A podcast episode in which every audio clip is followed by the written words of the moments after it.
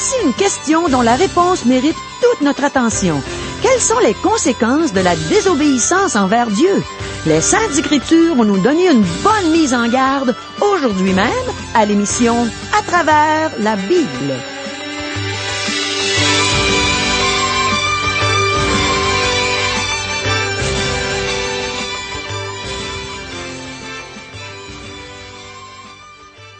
Chers auditeurs, pour en savoir davantage sur le contenu de cette émission, vous pouvez contacter en tout temps Radio Espoir via Internet à www.radioespoir.ca ou par téléphone, sans frais, au 1-877 L'Espoir, 1-877-537-7647.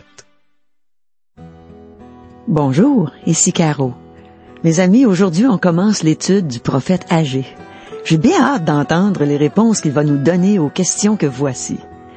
Est-ce que Dieu change comme le font les cultures humaines? Quelles sont les conséquences de la désobéissance envers Dieu? Est-ce que Dieu domine sur les rois de la terre? Le prophète âgé encourageait-il le peuple de Dieu? Quels étaient les obstacles que vivait le peuple de Dieu concernant la reconstruction du temple? Cette reconstruction a-t-elle eu lieu? Quels sont les traits de caractère du prophète âgé? Quel est le résultat de l'obéissance envers Dieu? Demeurez avec nous. Le pasteur Régent Joly a ouvert sa Bible et il est prêt à nous enseigner la merveilleuse parole de Dieu. Mais premièrement, prions. Oui Seigneur, ta parole est merveilleuse parce que tu es merveilleux. C'est tellement bon de nous enseigner comme tu le fais quotidiennement de choisir des hommes qui nous enseignent ta parole. Merci, mon Dieu, merci pour ce que tu vas nous enseigner aujourd'hui. Aide-nous à être attentifs. Aide-nous à nous empresser de mettre en pratique ce que tu vas nous enseigner. Nous t'aimons, Seigneur. Amen. À toi, Régent. Merci, Caro. À la dernière émission, nous avons terminé l'étude de l'Épître de Jude. Nous retournons maintenant dans l'Ancien Testament pour en couvrir les trois derniers livres. Agé, Zacharie et Malachie. Après ces trois livres, Dieu restera silencieux pendant environ cinq siècles. Pendant ce temps, les empires perses, grecs et romains se succéderont.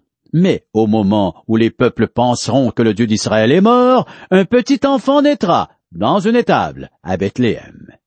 Un effort utile. Nous commençons aujourd'hui une série d'émissions sur le livre d'Agé. La plupart des chrétiens connaissent peu ce livre, car pour bien le comprendre, une connaissance du milieu historique qu'il a vu naître s'impose.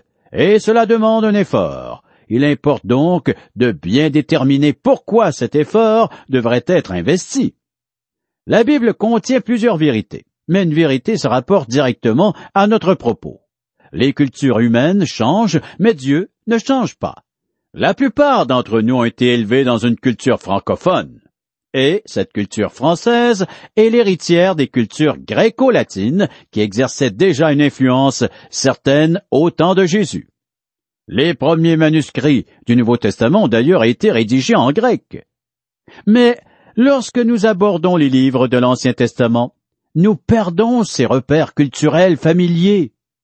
Mais cet exercice s'avère utile, car si les civilisations vont et viennent à travers les siècles et les millénaires, Dieu reste le même.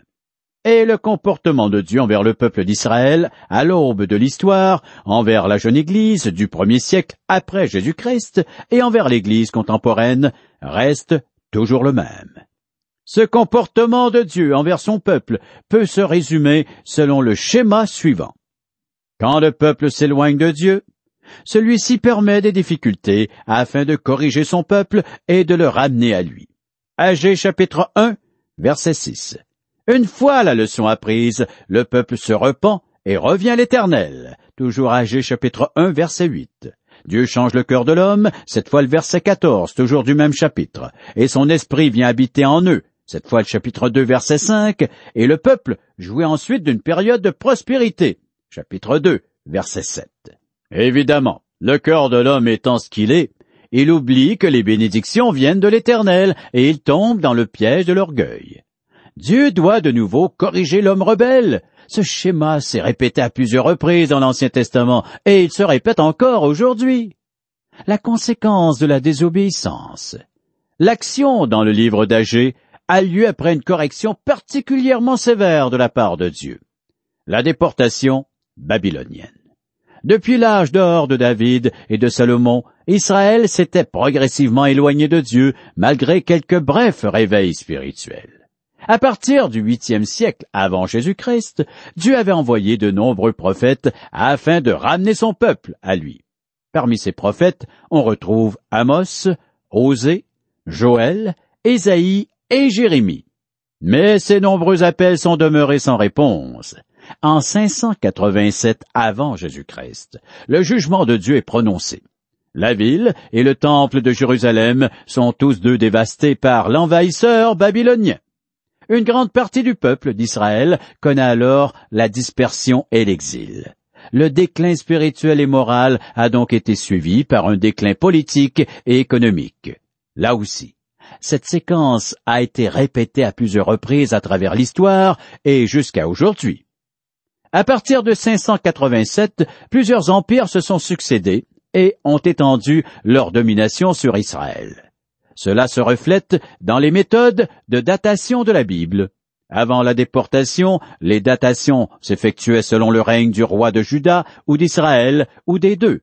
Mais après 587, puisqu'il n'y a plus de roi en Israël, la datation des différents livres s'effectue à partir d'un roi étranger.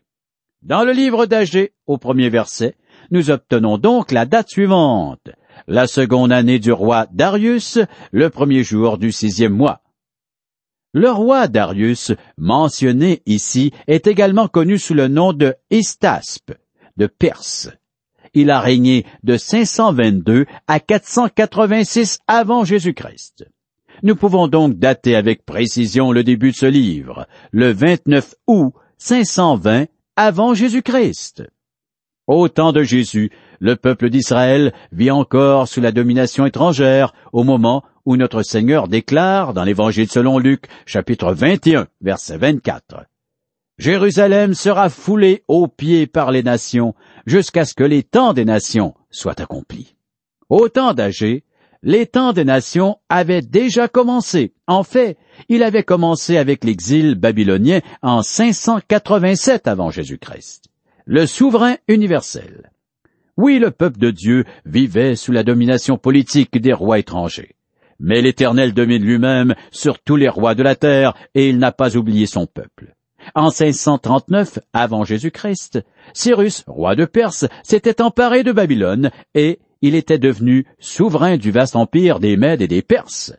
Dans les années qui suivent, Cyrus met fin à l'exil du peuple d'Israël, comme il est écrit dans Esdras chapitre 1, les versets 1 à 4. La première année de Cyrus, roi de Perse, afin que s'accomplisse la parole de l'Éternel prononcée par la bouche de Jérémie, l'Éternel réveilla l'esprit de Cyrus, roi de Perse, qui fit faire de vive voix et par écrit cette publication dans tout son royaume. Ainsi parle Cyrus, roi des Perses. L'Éternel, le Dieu des cieux, m'a donné tous les royaumes de la terre, et il m'a commandé de lui bâtir une maison à Jérusalem, en Juda. Qui d'entre vous de son peuple? Que son Dieu soit avec lui, et qu'il monte à Jérusalem, en Juda, et bâtisse la maison de l'Éternel, le Dieu d'Israël. C'est le Dieu qui est à Jérusalem. Dans tout lieu où séjournent des restes du peuple de l'Éternel, les gens du lieu leur donneront de l'argent, de l'or, des effets et du bétail, avec des offrandes volontaires pour la maison de Dieu qui est à Jérusalem. Ce passage est confirmé par des données archéologiques extra-bibliques. Dans le cylindre de Cyrus, on trouve cette prière du roi. Que tous les dieux que j'ai placés dans leur sanctuaire adressent une prière quotidienne en ma faveur il a aussi rassemblé les habitants des villes où se trouvaient ces sanctuaires et leur a rendu leur demeure. Les prophètes du retour. Les prophètes qui se sont adressés au peuple d'Israël à leur retour de l'exil sont Agé, Zacharie et Malachi. Le prophète Agé mentionné dans Esdras, chapitre 5, versets 1 et 2. Agé, le prophète, et Zacharie, le fils d'Ido, le prophète, prophétisèrent aux Juifs qui étaient en Juda et à Jérusalem, au nom du Dieu d'Israël.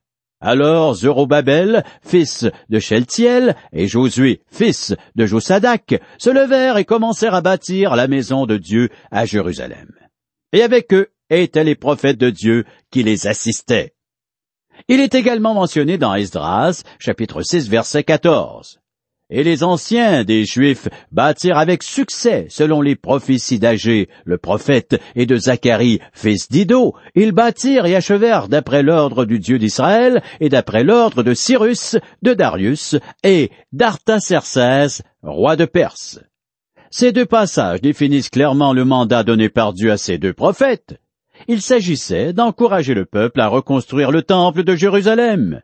La reconstruction et la rénovation du temple sont la préoccupation première du prophète. Il ne se contentait pas de reprocher au peuple leur lenteur dans l'exécution des travaux. Il les encourageait et les aidait dans cette entreprise. Un parcours semé d'obstacles. Pour comprendre les raisons pour lesquelles les travaux avaient pris du retard, nous devons de nouveau retourner sur la scène internationale. Car, rappelons-le, Israël était dominé par une puissance étrangère. Cyrus avait permis au peuple d'Israël de retourner dans son pays en 539 avant Jésus-Christ. Mais, quelques années plus tard, en 530, il meurt sur le champ de bataille. Son successeur, Cambyse, était loin d'être aussi ouvert. Craignant de perdre son trône aux mains de son frère, qui était plus aimé par le peuple, il le fait secrètement assassiner. Mais, en 522, Cambyse entend une rumeur à l'effet que son frère serait encore vivant. Il semblerait que le roi se soit alors enlevé la vie. À la mort de Cambyse, plusieurs secteurs de l'Empire se rebellent contre l'autorité royale. Mais, finalement, Darius accède au trône et ramène l'ordre dans l'Empire. Pendant cette période trouble, les armées des Mèdes et des Perses traversent à plusieurs reprises le territoire d'Israël, ce qui donne lieu à de nombreuses scènes de mise à sac et de carnage. Les temps sont vraiment durs pour la petite communauté de Jérusalem, fraîchement revenue d'exil. Dans ces conditions, il est difficile de se motiver à reconstruire le temple et la ville alors que les armées étrangères vont et viennent en saccageant tout sur leur passage. Même si l'instabilité sur le trône royal avait incité d'autres secteurs de l'Empire à la révolte, la petite communauté israélite semble trop lasse et découragée pour se joindre aux rebelles. Par contre, Israël espérait toujours dans la venue prochaine du Messie promis. Et pour l'accueillir, il semblait approprié que le temple soit reconstruit. Même pendant l'exil, cette reconstruction est clairement évoquée par Dieu dans Ézéchiel chapitre 43 verset 11. S'ils rougissent de toute leur conduite, fais-leur connaître la forme de cette maison, sa disposition, ses issues et ses entrées, tous ses desseins et toutes ses ordonnances, tous ses desseins et toutes ses lois. Mets-en la description sous leurs yeux, afin qu'ils gardent tous ses desseins et toutes ses ordonnances, et qu'ils s'y conforment dans l'exécution.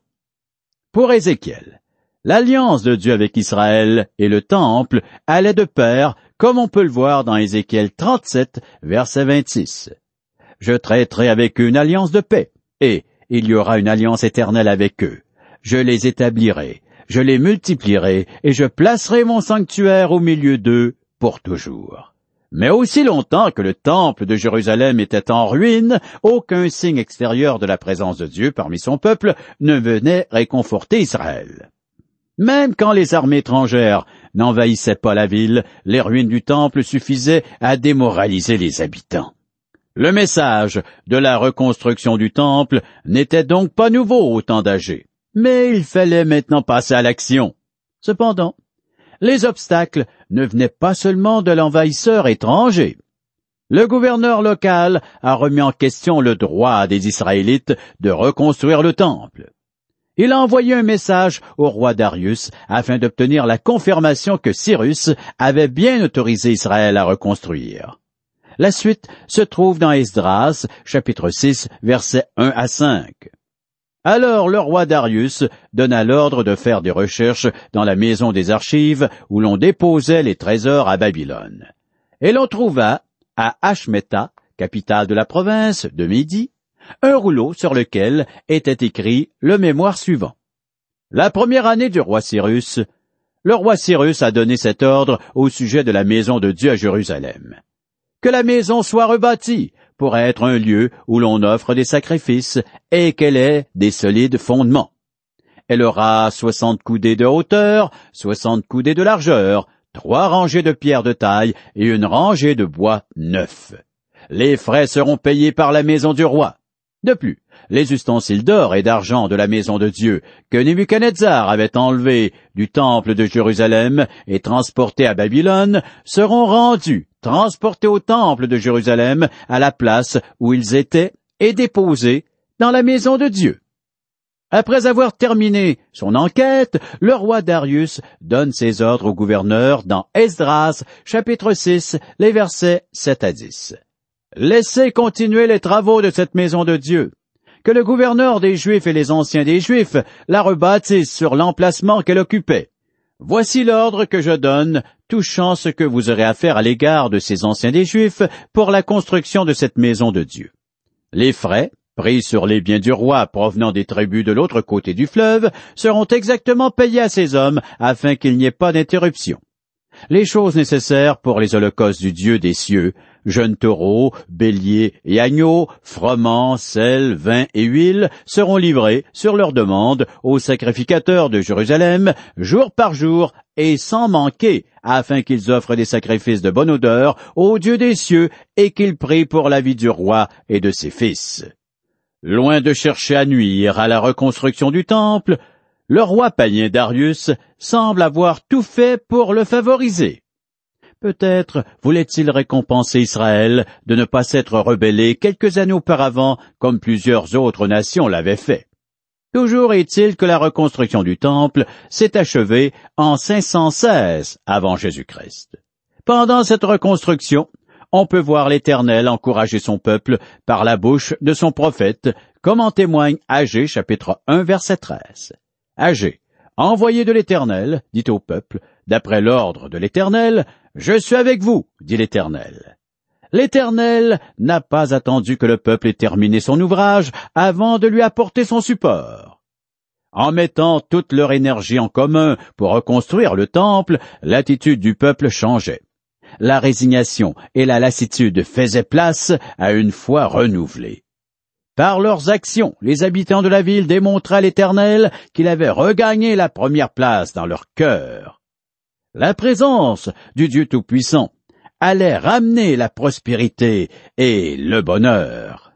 Quelques caractéristiques de l'auteur.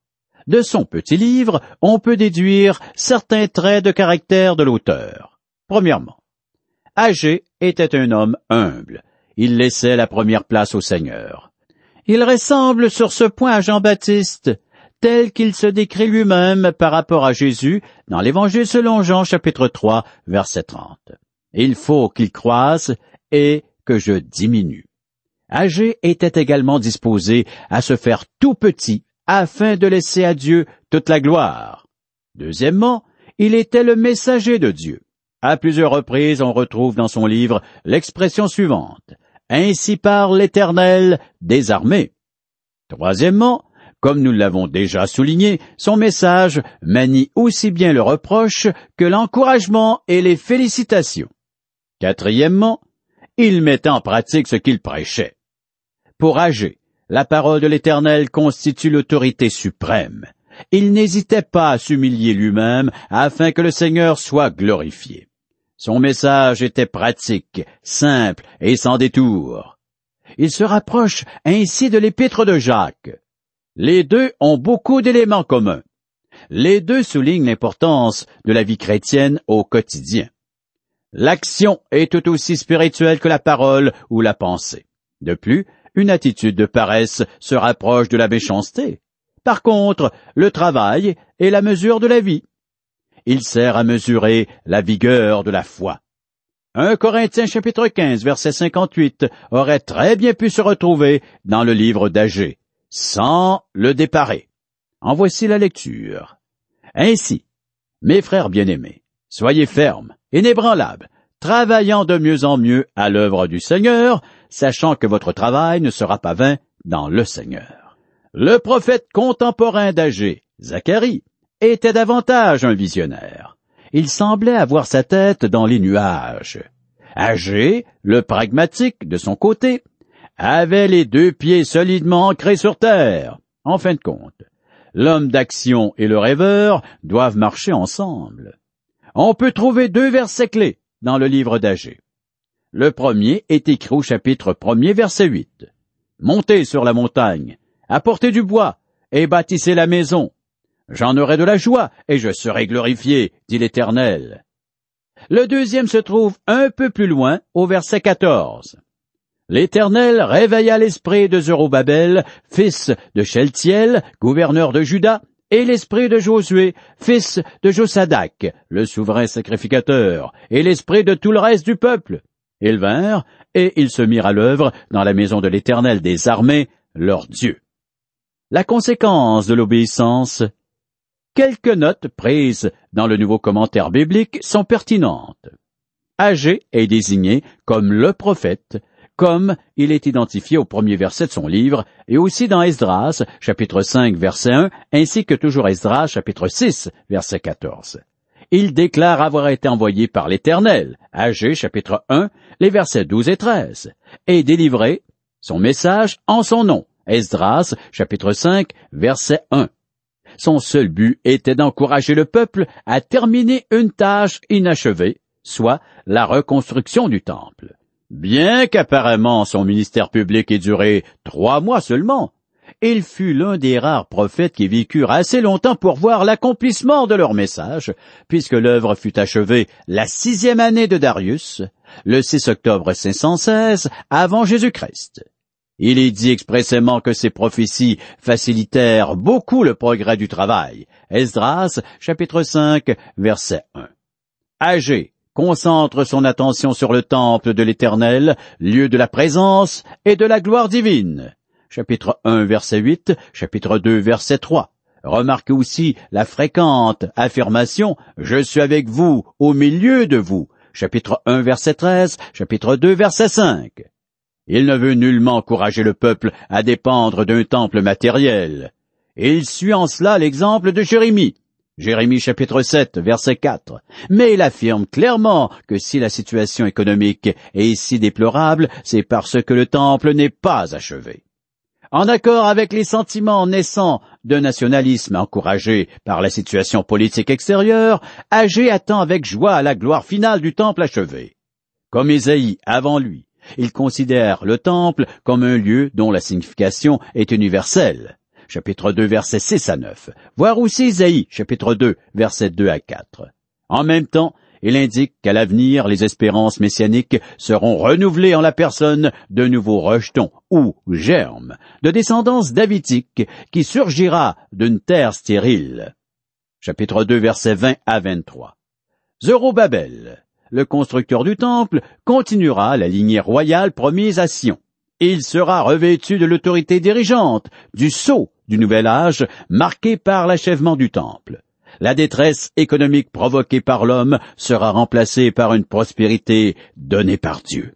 Malgré le tumulte des nations en guerre, les uns contre les autres, Dieu accomplit son plan, comme il est écrit dans Agé chapitre 2, verset 22.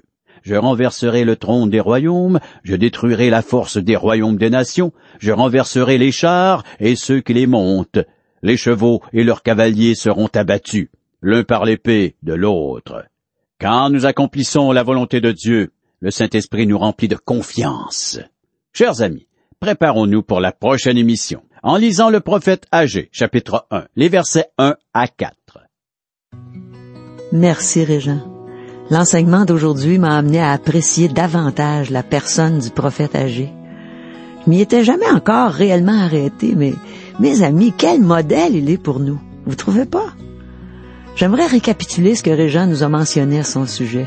Question de le méditer et de faire tous mes efforts pour l'appliquer dans ma vie. Vous aimeriez peut-être le faire, vous aussi. Alors voici. Agé était humble. Il laissait la première place au Seigneur. Il ressemblait à Jean-Baptiste qui disait qu'il fallait que Jésus croisse et que lui diminue. Agé était disposé à se faire tout petit afin de laisser toute la gloire à Dieu. Aussi, Agé était le messager de Dieu. Il faisait deux choses. Il faisait des reproches au peuple de Dieu, mais il l'encourageait aussi, il le félicitait. Et une autre chose très importante à son sujet, il mettait en pratique ce qu'il prêchait. Mes amis, je me rappelle quand j'étais toute jeune, je ne connaissais même pas encore le Seigneur et je me souviens pas où j'ai appris cette phrase, mais quand quelqu'un me disait quoi faire et que cette personne n'était pas un bon modèle pour moi, je lui disais, pratique donc ce que tu prêches. mais aujourd'hui, je sais que ceci s'applique à moi, premièrement. Quand je donne un conseil à quelqu'un, je m'assure que ce soit quelque chose que moi-même, je mets en pratique. Et il m'arrive assez souvent de réaliser que je dois moi-même justement changer ou améliorer certaines choses dans ma propre vie quand je suis sur le point d'exhorter une personne. Mes amis, je suis reconnaissante envers Dieu pour son esprit qui nous enseigne, nous avertit, nous reprend dans toutes sortes de circonstances. C'est pourquoi je sais qu'il est important qu'on lise et qu'on médite la parole de Dieu chaque jour, afin que son esprit, l'esprit de Dieu, puisse nous rappeler ce que Dieu dit dans toutes les circonstances de notre vie. Et toi, mon ami, Lis-tu la parole de Dieu? Possèdes-tu une Bible? Sinon, eh bien, je t'encourage à t'en procurer une le plus tôt possible. Ce livre contient tout ce dont on a besoin de savoir pour notre quotidien. Et surtout, il contient les paroles de la vie éternelle. Régent et moi mentionnons souvent ce verset que plusieurs connaissent par cœur concernant la vie éternelle. Et ce verset, c'est dans l'évangile de Jean, au chapitre 3, verset 16. Il dit que Dieu a tant aimé le monde qu'il a donné son Fils unique, afin que quiconque croit en lui ne périsse pas, mais qu'il ait la vie éternelle. Périr dans les flammes éternelles, tu sais que l'enfer existe vraiment, mais Dieu veut pas que tu ailles en enfer. Mon ami, crois-tu en Jésus? Crois-tu qu'il est Dieu et qu'il s'est fait homme afin de venir payer la dette de nos péchés en mourant sur la croix du calvaire? Si oui, je t'encourage à te repentir, à changer de direction à l'égard du péché et à demander à Jésus de te sauver, de te donner cette vie éternelle pour laquelle il a payé si cher en mourant sur la croix. Le Seigneur veut pas que tu ailles en enfer. Il a créé l'enfer pour les anges déchus, mais il veut pas que tu ailles là. Il t'a donné le moyen de changer de direction en te repentant, en changeant de direction à l'égard du péché, en te tournant vers Jésus et en lui demandant tout simplement de te sauver, de te donner la vie éternelle. Crois-tu en Jésus? Crois-tu qu'il est Dieu qui s'est fait homme pour te donner la vie? Caro, nous invitons les auditeurs à assister à un merveilleux déjeuner de l'espoir. Pourrais-tu nous expliquer qu'est-ce qu'un déjeuner de l'espoir? C'est justement comme ce que tu viens de dire, Régent, c'est merveilleux. C'est merveilleux parce que, premièrement, les gens viennent prendre un bon déjeuner gratuitement, en compagnie de gens qui vont les aimer, les entourer, et ensuite on entend un témoignage d'un vécu, le vécu d'une personne, comme toi, Régent. La dernière fois que j'ai entendu ton témoignage, j'ai été épatée. J'ai trouvé ça extraordinaire de t'entendre raconter ce que Dieu avait fait dans ta vie, comment il t'avait transformé, et en même temps ton sens de l'humour qui a transpercé les cœurs et qui a fait rire les gens, qui a fait du bien aux gens. Alors c'est ça un merveilleux déjeuner de l'espoir, ça vaut la peine de venir entendre ces témoignages. Et je vous le répète, c'est gratuit. Nous vous invitons donc à venir participer à ces merveilleux déjeuners de l'espoir qui auront lieu à la grandeur du Québec. Comment faire pour savoir où auront lieu ces déjeuners? Vous pouvez nous rejoindre par téléphone 1-877 L'Espoir 1-877-537-7647 ou via courriel à www.radioespoir.ca ou à notre adresse postale. Radio Espoir, casier postal 3443 Charlebourg, province de Québec, le G1G 6P2. Au revoir. Bye bye.